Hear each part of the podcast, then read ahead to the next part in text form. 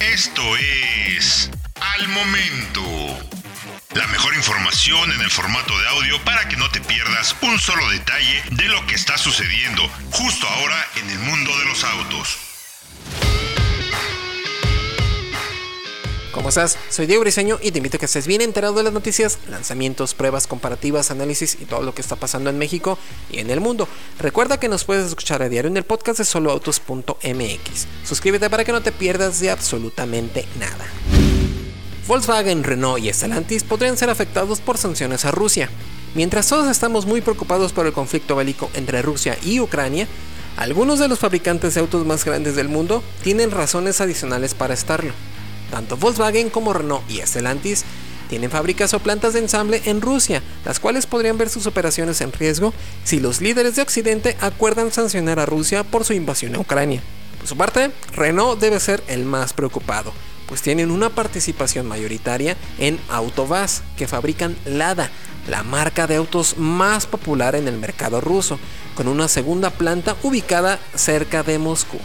Del otro lado, Volkswagen y Stellantis tienen fábricas en la ciudad de Kaluga, ubicada a 180 kilómetros al sureste de Moscú, donde se fabrican la Tiguan, Polo y Skoda Rapid, y se ensamblan Audi Q7 y Q8, mientras que Stellantis y Mitsubishi operan de manera conjunta su planta para exportar vans a toda Europa. Además de los fabricantes, Kaluga también tiene una serie importante de proveedores, como Continental, Magna y Visteo, entre otros.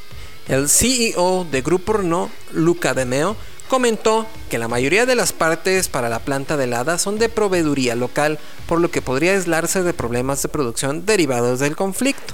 Sin embargo, el CEO de Autobus aseguró que la compañía ya estaba investigando suministros alternativos en microchips en caso de que las sanciones afecten las entregas a Rusia. Ahora bien, puede que Volkswagen, Renault y Stellantis sean los fabricantes más grandes y con mayores pérdidas posibles por efectos de las sanciones, pero no son los únicos.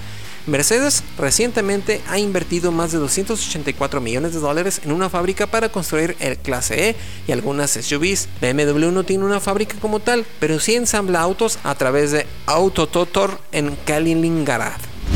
Ahora ya lo sabes, recuerda que nos puedes escuchar diario con todas las noticias y análisis que hacemos para ti en el podcast de soloautos.mx. Suscríbete para que no te pierdas de absolutamente nada. Yo soy Diego Briseño y nos escuchamos en la siguiente noticia relevante al momento. Encuentra todos los días la información más relevante en formato de audio para que no te pierdas un solo detalle. Más información en www.soloautos.mx diagonal noticias.